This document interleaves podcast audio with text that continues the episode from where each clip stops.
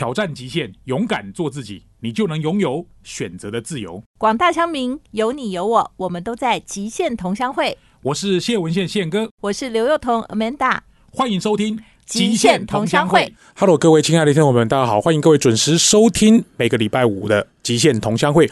我是主持人谢文宪宪哥，在今天的乡民大来宾以及乡民主持人的单元当中，我们访问到的是台湾桥头地方检察署的关护人唐佩林老师。在今天这一集的金句要给大家的是“浪子回头金不换”。在乡民主持人的旁边，我其实从头到尾都聆听了这一集的节目。虽然说台湾有很多黑暗的角落，我们可能并不清楚，但是总是有一道光在照亮了这些黑暗的角落，让这些可能受刑人或者是关护人他们在服刑或者是假释的过程中，有一道闪亮的光，带着他们走出黑暗。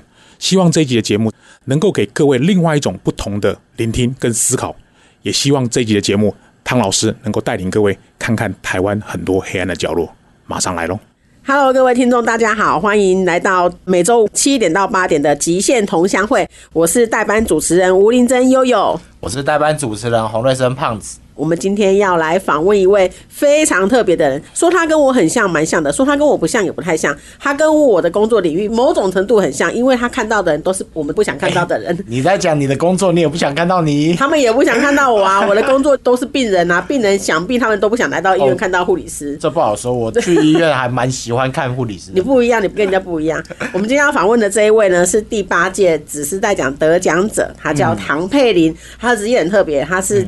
关护人是，那我来介绍他，是因为呢，我在还没有辅导他之前呢，我就先买了他的书。当时我根本不知道他是得奖者，我也不知道我会要辅导他做演说表达。可是我那时候买那本书呢，是因为我的朋友的孩子被性侵，我就很想知道这些人渣到底会在里面得到什么待遇，出狱之后会被怎么对付。所以我看到那本书，我就很想买来，想知道这些人渣最后会怎么样。结果隔了几个月，我就接到通知说，我要辅导的得奖者，其中一个就是这个作者。哇塞，超酷的，是不是？真的很恐怖。没错，我们来欢迎唐佩玲。各位听众朋友，大家好，我是地检署的关护人唐佩玲。声音听起来很温柔，不知道你面对大哥的时候也是这样吗？那当然不一样，因为大家是听众朋友，那来报道的叫受保护管束人，很复杂哈，简称为个案。那通常他们都会叫我老苏。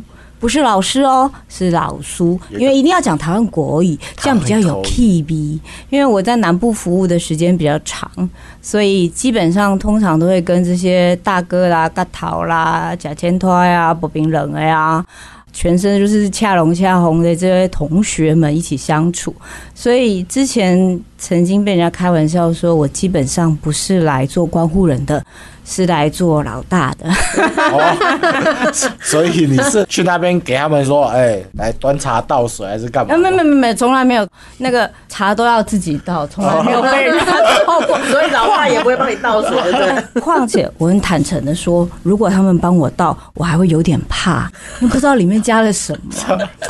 你要想哦，我们的同学卖白粉的卖白粉哈。抢劫的抢劫，杀人的杀人，强奸的强奸，你觉得要不要自己倒茶比较好一点？我自己带进去，倒 就好，连让他拿都不能拿。当然，当然，当然。况且我们是地检署，所以基本上执法单位、法律人的角色还是需要很清楚的。所以这个法律的界限跟态度必须要有一个明显的划分。讲到界限，我就很想问你，我以前就一直很想知道一件事，就是。你跟他的距离到底有多远？因为他就是拿刀的哎，砍人的哎，那种啊，你跟他讲话那个空间就你跟他吗？对啊，对啊，就我跟他。你不会怕吗？你是不是都坐门边？你 要很精准的讲哈，因为每个地检署的硬体设备不太一样。那如果说是精准的说的话，距离是七十五公分，就一张桌子左右而已就一张桌子。啊，所以在我的书里面所提到的，就是我跟他的距离就只有七十五公分。那你旁边有铁棍啊，或是电击棒什么的吗？铁棍啊，电击棒、钉耙，然后电击枪啊，还有器械嘛，通通都没有，都不能带进去吧？这些东西，地检署有那个安检门啊，所以不会有这些。天啊，我们没有靠武器，我们靠智慧。啊，这句话当然是开玩笑的，了了，这么了不起，这是开玩笑，当然不是啊。呃，主要基本上。大多数的同学从假释出来之后，他已经自己很清楚的知道他现在所面临的状况。嗯，那我必须说，大多数的同学他是有心想要改好，但少部分的同学曾经或者是现在是，或者是甚至来报道的时候，都是用一种挑衅，或者是我也是逼不得已的来报道。讲难听点？因跨咱看声小，嗯，哦，那这种状态嗯。曾经发生过，也有不幸的憾事，曾经有关护人被砍伤，你同事被砍伤，对我同事，那我亲眼的看到地上的血迹，那个画面到现在我都还没有办法忘记，非常恐怖，我只能这么说。比如说，也有来讲，在医院看到血，有时候其实是逼不得已的。某种程度还觉得我有血，对对对对，还有血，这个人还有救嘛？对对不对？血还会喷嘛？还有救。这是开心的事情吗？呃某种程度还不错。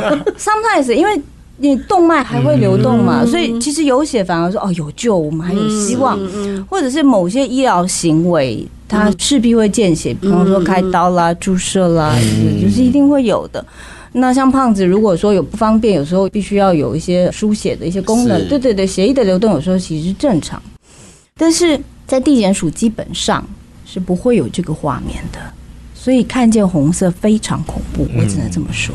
所以那个画面让我印象非常深刻。我们这个工作基本上危险今天应该要高一点。真的耶。那他们进来你的会客室之前要安检吗？我们地检署是比较好，所以他们在嗯大门的时候就有。哦，那并不是每个地检署的设备跟人力和配置都是一模一样的，所以我必须说，能够也愿意从事司法工作，不管是是我们或者是警政单位、消防单位的同仁，希望听众朋友能够多给我们一些鼓励。真的好辛苦哦。尤其我觉得他们关护人真的，就像你书上讲，你就是边缘人，对不对？对我是在那个 对啊，就是他们也不太会被看见，然后他们的个案又超级无敌爆炸多。我记得你好像说你的个案手上有多少个啊？一百多位，大概两百位，那加上所有缓起诉的案件的话，大概是超过两百位。那有些一级战区比较可怕的状态是超过三百，一级战区意思是应该不是只说台中地区吧？我不方便你。说庆庆忌比较多的地方。基本上我们的同仁有很多非常非常辛苦的，比我还辛苦，很尊敬我们的某些一级单区的同仁，这样。OK，好，感觉你也带着很多故事来了。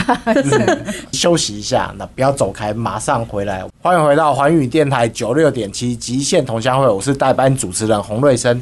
我是吴林珍，想要问佩莲老师，我们进关护人里面之后啊，那受刑人他们在里面大概都在做什么？服刑之后才会到地检署来找关护人报道。那我们所处遇的对象是假释，也就是说，他被法院判刑。举例来说，假设是十年，那他们假释了以后才会回到社会上来。那回到社会上来，会来地检署报道。所以我手上的案件轻的话有缓起诉，也就是他在缓起诉期间结束之后，这个没有前科。因为缓起诉有一些特殊的案件嘛，或者比较轻微的案件，比方说偶尔的酒驾，没有前科的状况下的酒驾，当然我们不鼓励，但是偶尔前科的酒驾其实还不少。那另外呢，再重一点就是缓刑，缓刑就是好像留校察看一样的意思，就是这个校单寡嘞。好，以后如果你再犯错，我才会一起算账。你送进去。对对对对对，哦所以就是缓刑。那另外比较大众的就是假释，也就是法院判刑了有十年、二十年、三十年，甚至无期徒刑。要判刑之后获得假释，才到地检署来报道。但在我的手上，所以有轻有重，所以各种案件就是大家觉得很可怕的杀人、放火、强奸、强盗、强夺，轻一点窃盗，通通都有。所以其实大多数的朋友都会觉得我的工作很特殊，而且会很好奇我到底都在做什么。那这些同学们，这些受保护管束们，他们又是什么样的状况？那我只能很明确的说，我不能特定说是某一位同学，因为我们要保护他的根生。当然对，那但是我只能说一句很明白的话，就是坏人不会脸上刺字写说啊我要拍狼这样，不会。所以大家会想象说，哦，我的个案一定都很凶恶吗？其实没有哦，有时候甚至他斯文、客气，甚至帅气，可是他是个性侵犯。所以其实这个会超乎大家心目中的想象。嗯，那另外一点也经常被问到，就是啊，有无期徒刑哦，无期徒刑可以假释哦，可以。欸。我刚刚也是这样想，他们也可以哦。好。像到一个时间之后就可以办假释啊，表现良好的话，那我现在手上大概就有三四件，那有时候多的时候到四五件，所以各位不要想说无期徒刑是哦所谓 endless 这个字眼这样，没有不是这样的。所以我们目前的刑法规定是无期徒刑是可以假释的。哦，你刚刚讲一段话，我蛮有同感的，就是不是每一个大哥都恰良恰红，看起来凶神恶煞。就像我在医院呢，我发现真正的大哥其实超低调、超客气的，没错但是他背后的东西真的是你不得不立正敬礼的那一种。没错，所以某种程度你真的跟我蛮像的。但我比较好奇的是啊，就是在你手上这些案子，哪一种案子是最多的？其实跟毒品相关的案件会很多。那毒品案件有的是它直接就是挂着写毒品案件，那有的它其实是因为毒品案件所衍生出来的案件。毒品案件它很像一个三明治，这是我的比喻啊。但是当然不是毒品就是三明治，不是，千万大家不要碰毒品。毒品案件像三明治，像什么呢？就是凡是有吸毒的案件，它经常都会伴随着窃盗、抢夺哦，甚至强盗。嗯，那如果你不愿意做这些事情，或者是说你的 physical 的力量，比如说像两位代班主持人跟我一样都很瘦弱，没有办法去抢劫，那所以我怎么办？我只好贩毒。哦，所以就是有细节版的概念对对对，我有这个成本嘛，我有这个东西嘛，然后我就拿来转让给 Coco，转让给胖子。嗯那其实就他的想法是说，哎、老师。我唔是要卖啊，我只是讲我朋友甲我讨啊，啊朋友甲我周转者啊，啊朋友甲我讲，讲讲我无爱好伊吗？我物件就是有啊，啊你来有，提名件是免钱是吗？对呀、所以这就是一个你要讲说它是商业行为吗？Yes，它是商业行为，但是它很明确的是一个不可以有的商品。是，所以那贩毒其实这个是非常非常重的罪，所以请大家千万不要开玩笑，那也绝对不要像刚刚所讲的那个不正确的例子，人家说啊，朋友搞到九钻节，没有哦，这就是贩卖哦，不要开玩笑哦。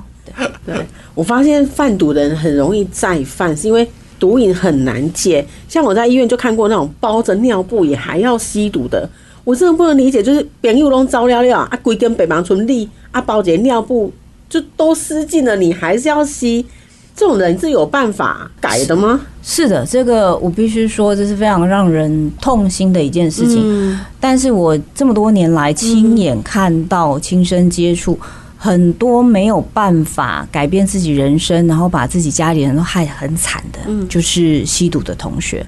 比方说，他是有工作能力的青壮年人。可是他一生就一直在吸毒，所以就跟家里人讨钱，然后甚至拿妈妈陪嫁的金项链去当，嗯，嗯，拿那个当来的钱就去吸毒。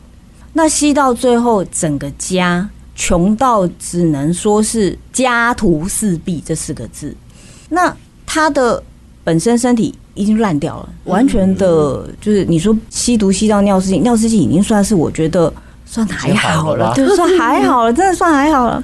我之前有曾经有个案来，那看起来真的是美到像以前有一位非常有名的红星汤兰花，不晓得各位嗯美到像汤兰花，比汤兰花更美。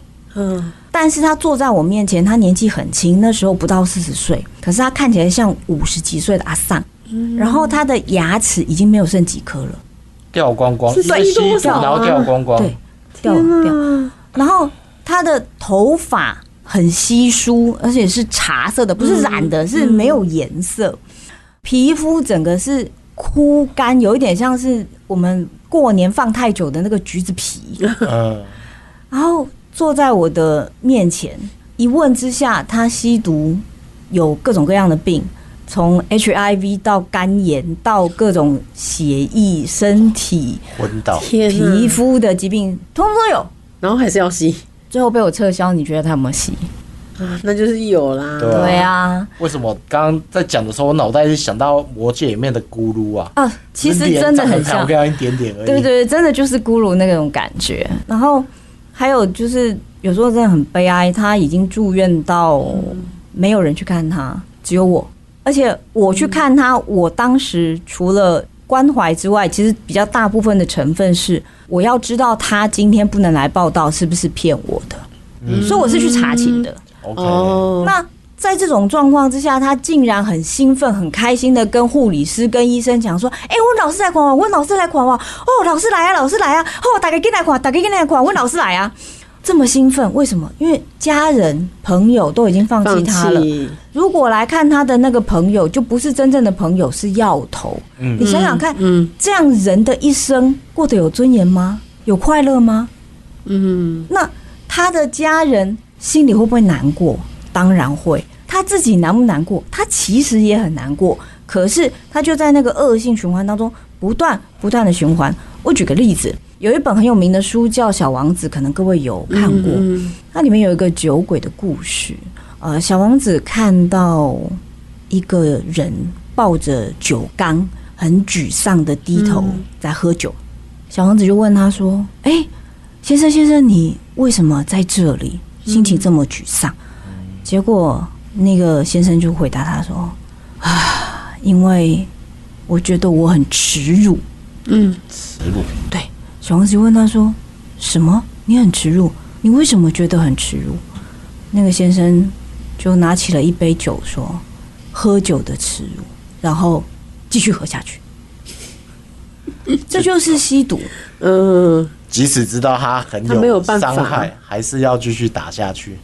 对，无限的循环，黑洞非常可怕。好悲伤哦，吸毒犯。嗯，这就让我想到以前我在病房很久很久以前，我病房有一个吸毒的女生，她的绰号就叫白雪公主。她真的就如你所说，超白超漂亮，但她才高中，她是吸毒吸到包尿布哎、天哪！然后你不会看到任何人来看她，唯一会来的就是她的两个女生朋友。嗯嗯，但那两个只要一来再离开，她就晃神，因为你就知道她又吸了。嗯，都没朋友哎、然后尿布是社工捐给他，他还是要吸毒。我每次看到他，我就在想说，哇，你一个白雪公主，你到底哪一天才要老死啊？就人生真的很悲哀耶。但重点他就是他没有办法克制，对，啊所以我很好奇，你们这样的工作这么高压，你要怎么调试，让自己面对他们的时候还可以依然这么淡定？每一个走进来的人，你都还是要如常这样。我觉得这个太了不起漩涡型的东西非常的恐怖。那对我们待会先休息一下，那不要走开，马上回来。我们待会会听唐佩林关乎人跟我们讲其他更漩涡的故事。好好好好好。Hello，各位听众，欢迎回到九六点七环宇广播电台极限同乡会，我是代班主持人吴林珍悠悠。我是代班主持人洪瑞生胖子。好，上一趴我们请唐佩玲关护人分享了他的工作，讲到他在案件里面有很多吸毒的个案。那我印象很深刻，就是在《我是你的关护人》这本书里面，其实除了吸毒啊、仇杀啊、砍人杀人以外，说实话，里面还蛮多感动人的故事。我不得不说，我还是要再强调一次，我当初买这本书的时候，带着很多恨意，想要知道这些人渣到底都发生了什么事。但我看完之后，其实我发现还是有一些温暖的东西在里面。可不可以请唐佩玲跟我们分享一下，在里面让你觉得最刻骨铭心或是最感动的故事？那个故事叫做黄丝带。那其实这个同学他的犯案状况非常严重，所以他关了很久很久很久。那让我一直很感动的是他的太太，不离不弃的从白发等到黑发，黄宝川苦守寒窑十八年，这样等着他的先生回来。肯定是真爱，真爱真的是真爱，阿也固定都会去看他哈不。但固定去看他，固定寄钱给他，他还把他的儿子从抱在手上养到长得比他爸爸还高，天哪都不离不弃。真的不离不弃。所以小孩是真的认爸爸的那一种。一开始是不认的，啊，因为其实对孩子的成长来说，这个爸爸不存在啊，对，所以其实犯罪所得到的真的很少，失去的很多。嗯，因为你的家人其实完全没有办法接触到你，隔着铁栏杆会面，拿着电话筒，请问能培养什么样的亲子感情？很难，在学校都不敢讲话了。对对，那你的同学就会看不起你啊。所以其实这个孩子当时根本就不认有这个爸爸，也不让大家知道他爸爸假释回来。嗯，那但是后来这一位同学他出来之后，放弃他江湖打杀的那种生活，而且他江湖打杀生活之前赚非常非常多钱，他就想说他坚持不要做那些黑的事情，要怎么办呢？那也蛮不容易的。对他竟然哎，诶，但苦味 Loki，他去做工，做工哦，对他去做工，他去学那个配电。哦，那其实这位同学，我必须说，混道上的兄弟其实脑袋很好，嗯，所以他很短的时间之内，他就学会做大电。大电就是做那个强的高压电，嗯，哦，所以在做高压电的时候，他就可以一人作业，就老板也很信任他，他就去做单机作业就对了，嗯然后去配高压电。工作状况一直都很稳定，报道状况也非常稳定。坦白说，他每次来报道，我都只有觉得两个字：欣慰。而且几乎每一次都是他太太陪他来，哇塞，他太太陪他来，几乎都不讲话，就看他那种很文雅、非常美丽、非常娴熟的在旁边点头微笑，有时候怀里还抱一只小狗一块儿来，这样非常浪漫，我只能这么说。嗯，就一个做女性的角度，我可以感受得出来，这个夫妻之情非常的温暖。结果有一次，竟然他太太自己来，嗯，然后他太太站在门口，一直都不进来，一进来之后也不坐，就这样给我一张纸，嗯，然后我就觉得很奇怪，因为他太太从来不会这样。嗯，然后我一看那张纸，我呆住了，那是死亡证明书，上面就写了我个案的名字。然后我就哀求他太太坐下来，慢慢跟我说。他太太一把鼻涕一把眼泪，光说明的这个过程大概就花了四十分钟，因为太伤心了，那哽咽到说不出话来。他在做高压电的时候被电击，所以他从那个屋顶摔下来。但是因为工厂那边没有人知道，因为工厂很吵，对呃，所以到了五点半大家收工，哎，六点奇怪，怎么他还没有回来？去找他，一摸已经是冰的了。所以当他知道的时候，他太太也非常非常伤心。那可是事已至此，没有办法。嗯，但最后离世的时候，他是用这样一个认真工作的状态，是一个工作意外伤害不幸离世。以一个混道上的兄弟来说，我必须承认我很敬佩。真的，那在这样的过程当中，你说任何话去安慰这个失去先生、失去挚爱的妇人没有用。嗯，你说任何话都没有办法安慰他。我那时候开始很烦恼，我不知道该怎么办，我不知道为什么，我真的想不出来，我至今仍然不知道为什么。我就问他说：“啊，老师可以欢喜，一个人欢喜。”然后我就看到他太太一直点头，拼命点头，拼命点头。我说：“呵，你瞅下去两秒。”我这十几年来，其实有很多个案过世，死亡结案对关护人来说其实是很轻松的，就是行政报结。那没有想到这一次竟然是在他结案的时候，我还去碾香，而且那时候我还带着七月的暑假实习生。我问我的实习生说：“你要不要去？”实习实习生我觉得他一定吓死了。嗯，他竟然很勇敢跟我说：“我要，他要跟到底。”嗯，所以那一天我们去灵谷塔，而且我印象非常深刻，是因为那一天刚好是高雄气爆的那一天，天哪，这所以我这辈子没有办法忘记那一天，非常的 shining，那是一个夏天，太阳很大、很亮、很美丽的一个典型的高雄的气候。气候，嗯，但是我在阴森森的灵骨塔，带着青春洋溢的实习生，祭拜着我过世的个案。人的一生当中，其实很难有这样的机会嗯遇到这样的事情。嗯可是当他太太跟他儿子低着头感谢我，然后偷偷的在我们离开去洗手间的时候，他把我的实习生拉住，对我的实习生说：“你有一个好老师。”这件事情是我大概七年之后才知道。天哪、你实习生也瞒你瞒的蛮久的。对对对对对，七年之后他才告诉我。那你不是写了一封信给他？对，但是因为那封信其实一方面我有点刻意啦，就是身份上有点顾忌，再者刚好我那时候感冒还蛮严重的，所以我一直在流鼻水。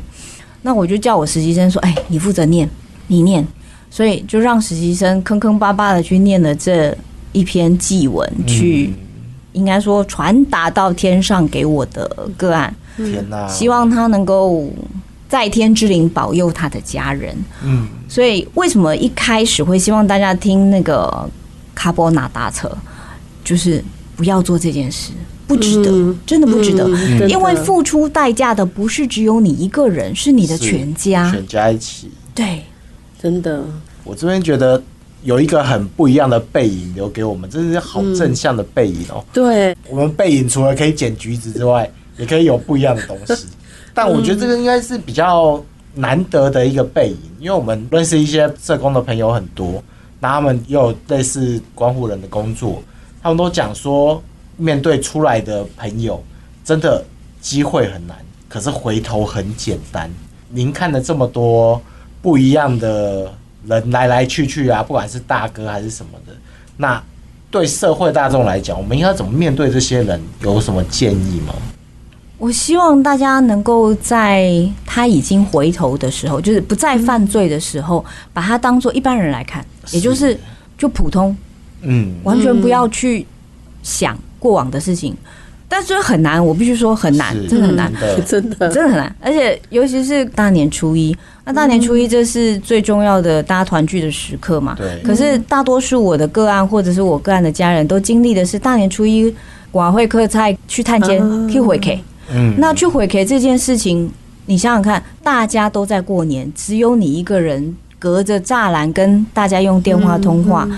你的爸爸妈妈、你的兄弟姐妹、你的孩子、你的男朋友、女朋友、太太、先生，每个都很心酸，所以不要做这些事情。再者，如果真的你要做之前，请你先想好，付出代价的不是只有你一个人之外，家里还要替你负担这些经济，所以赶快回头，这是最简单的一件事。那如果你愿意回头，其实以目前台湾社会对于更生人或者是受保管束人的态度，其实没有像大家想象中的那么恶劣。哦，当然，确实找工作不容易，可是真的有那么难吗？其实不尽然。所以只要你肯做，就像我们刚刚讲的这位黄丝带的主角，他愿意肯去做工作，其实职场上仍然是很希望他来的呀。对对，那各位同学也不要小看自己的能力，你不是只有你会的那些是你可以的，你还有别的专长，你还没有办法开发到，所以你还是可以做别的工作，而不是只有你以前的工作才是你的天命，嗯。永远可以重新开始。嗯对，永远可以重新开始，说的真好。休息一下，那不要走开，马上回来。Hello，欢迎回到九六点七环宇广播电台极限同乡会，我是代班主持人吴林珍。我是代班主持人洪瑞生。我们请唐佩琳老叔讲到了他的个案改邪归正，还有一些走错路的哀伤。对那这个让我很有感觉，是因为我之前曾经在急诊室处理过一个暴力的纠纷。那个暴力是怎么来的呢？就是我们的护理师打电话跟我说，因为那时候我是值班护理长，他就跟我说有一个病人的家属跟医师跟警察吵到快要打起来了，请我去调解。我一去之后，我通盘了解之后，才发现这个事情是这样的：有一个惯窃犯被抓到警察局，他在警察局里面把他所有的药都吃掉了。哇塞，然后他就不能呼吸。那警察也没有医学常识啊，很紧张，就赶快把他送来医院。那基于我们不能不救人的立场，医师就帮他插了气管内管插管，嗯对，就插管。好，插管同步，警察就去联络他家属嘛。嗯他爸爸来之后，看到他儿子被插管，他爸爸没有感谢医师，把我们医师骂到一个臭头。他爸就一直说。我这个囝规世人拢在做歹代志，规世人拢在乖，我就可以唔紧死，你是甲救起来做咩？哼天哪一直骂，一直骂，骂到我们的医师跟他的爸爸吵架，然后骂到警察也不知道怎么办。然后后来警察还偷偷的问我们医师说：“那他到底会不会死？”我们医师跟他说：“死个屁，不会死，我是吃了药不会死。爸爸一听更生气，是吗？就是一个大家互相吵，我就是去教他们不要吵，然后去安抚那个爸爸。可是我同时也可以理解，如果你养一个孩子，然后我按那个咧咧咧咧咧个大汉，然后一个唔做好人，阿龙做拍代志，我行出去我们跟他做更小的呀。如果是我，也会想说。啊，如果死也就算了。啊，我觉得这个在我们唐佩人手下应该不是什么大事吧？我记得在我是关护人这本书里面，好像有类似的故事，对不对？有这种场景，我觉得非常熟悉。而且那时候我刚出道，大概算是比较前几次的去访视。对，那我去访视就是我们到案家去，那那一次是个案的爸爸接待我们。那爸爸跟我聊聊聊聊，前面讲的对话就是很一般这样子。后来聊到比较爸爸愿意敞开心胸讲的时候，他就说：“哎，然后就有点叹气，就说：‘这个吼，我已经希望伊死啊。’我说：‘哈，哪样呢？老师，你敢知影？来找伊的农民人拢鬼。我什么叫拢鬼？我三更半暝伫咧外口吼，吼伫来伫来啊！’看到人就像，看到人就像，所以我看到影呢，无看到人。是是真的有人吗？真的有人来买毒品的 哦，又是毒，或者是一起吸毒的，或者是找他一起要去偷东西，然后买毒品的。所以他不想要让人家看见，然后常常就是敲了窗子，敲了门，然后又是三更半夜，然后整个家里都被他吵醒这样子，然后出去又看不见人，然后儿子就不见蛋了，结果。讲到最后，我就只好跟他说：“呃，法律规定是什么？然后假设报道到什么时候的，等等诸如此类。”结果我要走了，爸爸问我一句话：“啊，老师，嘿，台狼吼爱碰瓦固，我哈有台狼吗？” 我很吓，我想说，该不会在我手上再犯吧？我无啦无啦，伊吼无这个卡小堂豺狼啦，伊也无这个大。我心想：“哦，还好，嘎仔，嗯，咪啊，哎，老师，你较有东西，你跟我讲啊，吼，到底是安怎？”我讲是啥人被豺狼？哦，我啊，哈啊，阿伯，你是有甲啥人有啥物冤仇？你好好处理就好啊啦。咪，这个不好讲吼，伊一定危害社会啊！啊，而且吼，互阮某吼，就是他妈妈，惊到吼毋敢倒来，所以我若无互大要死吼，我即世人吼就冤枉的啊！而且吼，我危害社会啊！我这个人吼，袂当吼，互我诶后代吼危害这个社会。我负责任啦，所以我甲抬好死啦。安尼若破三当五当吼，我去关关也不要紧 啦。哎，是一个周楚的概念啦，我妈，我周楚的爸呀。当然，我一方面安抚这位阿北的心情，二方面其实我也很能够体会他这种伤心、绝望、沮丧、失望。所以刚刚悠悠讲的这个爸爸跟医生打架，我实在是。没有办法说医生的不是，也不能说爸爸的不是，我都很同情。真的，确实就是这样子。在社会的角落，真的有一些我们没有办法想象跟理解，但它就是一直在发生，我们看不到的阴暗角落。它比我们想象的还要常发生，只是我们不知道而已。嗯，所以其实有些人知道我是做关护人以后，就开始很愿意的告诉我他家里的秘密。那我都不晓得，原来家里有很多人的叔叔伯伯、阿进阿姨啊，然后或者是各种远亲近亲哈表兄弟，其实都有案件，但是大家都不讲。所以当时一开始我做这个工作的时候，家人朋友也都很担心。我就想说啊，你做这个工作好危险呢。后来我其实跟大家说。至少我还知道这些人有前科耶，你们对耶，对耶，对耶，魔鬼藏在身边，我至少知道魔鬼是谁，对，还知道怎么预防，哦，有道理，有道理，这还真的蛮有趣的。我觉得感谢就是唐佩林关湖人今天来这边跟我们分享这么多社会我们看不到的地方，我觉得他的文字跟声音非常有感染力，而且非常温暖，真的。那听说。他接下来第二本书要出现的，没错。全悠悠姐，她第二本书的书名是？她第二本书叫做《监控危险心灵》。非常非常期待，也谢谢佩林今天来，谢谢谢谢大家给我这个机会，欢迎各位收听现场观点，我是主持人谢文宪宪哥。今天这节节目是我们乡民主持人的单元，我们邀请到的是吴林珍悠悠啊，他是护理师，也是护林长，另外一位是职业讲师、自由讲师那个胖子洪瑞生。今天访问到的是台湾桥头地方检察署的关护人唐佩林老师，来谈到他在过去这段时间所辅导或者关心的一些个案。我自己在聆听的时候有。对一个案子特别的，应该说感伤嘛哈。因为其实我们都知道“浪子回头金不换”。我一开始跟大家说的，如果在台湾社会，他做过坏事的人重新要回到社会上，我们到底能不能支持他？但这个案例，他在做这个大电压的服务过程中，也很希望能够让自己回到职场当中，但最后可能因为一个意外或者不幸，让自己的生命戛然而止。虽然他不是在监狱服刑的过程中结束他的生命，但刚刚最让我感动的一段是他的太太，尤其老师特别提到，就是老师看到每次他的夫人陪他一起来的时候，可能会抱着一只小狗。我相信他们夫妻之间的感情，尤其太太的角色，特别能够帮助先生度过难关，帮助他重新回到社会的时候，是家庭非常正面的一股力量。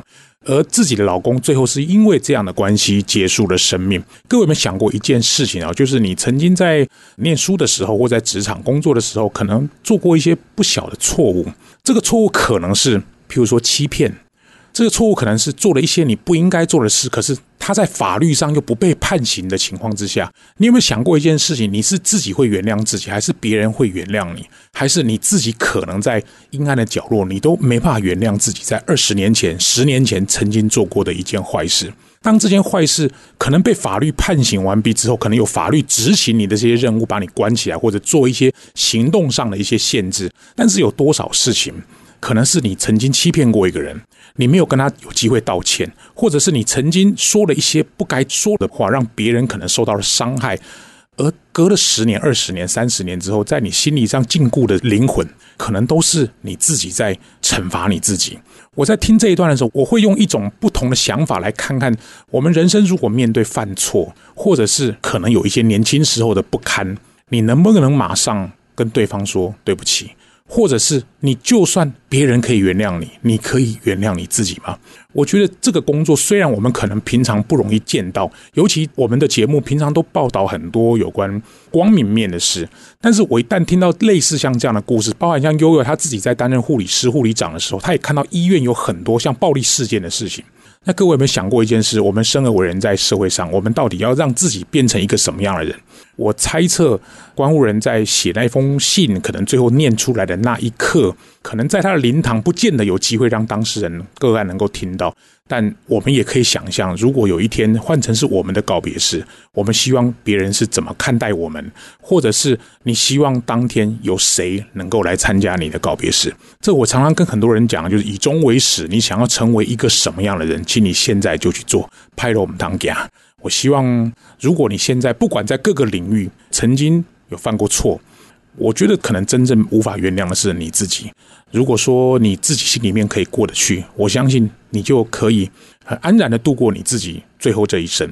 今天这期节目给我很多的醒思，我也希望透过这样的专题，能够透过我们香民主持人的视角，带领各位去找到更多社会上值得关心的议题。但我们从事的是希望能够有教育意义，希望这一主题你们会喜欢。今天的节目到这边告一段落，谢谢各位的收听，我们下礼拜再见，拜拜。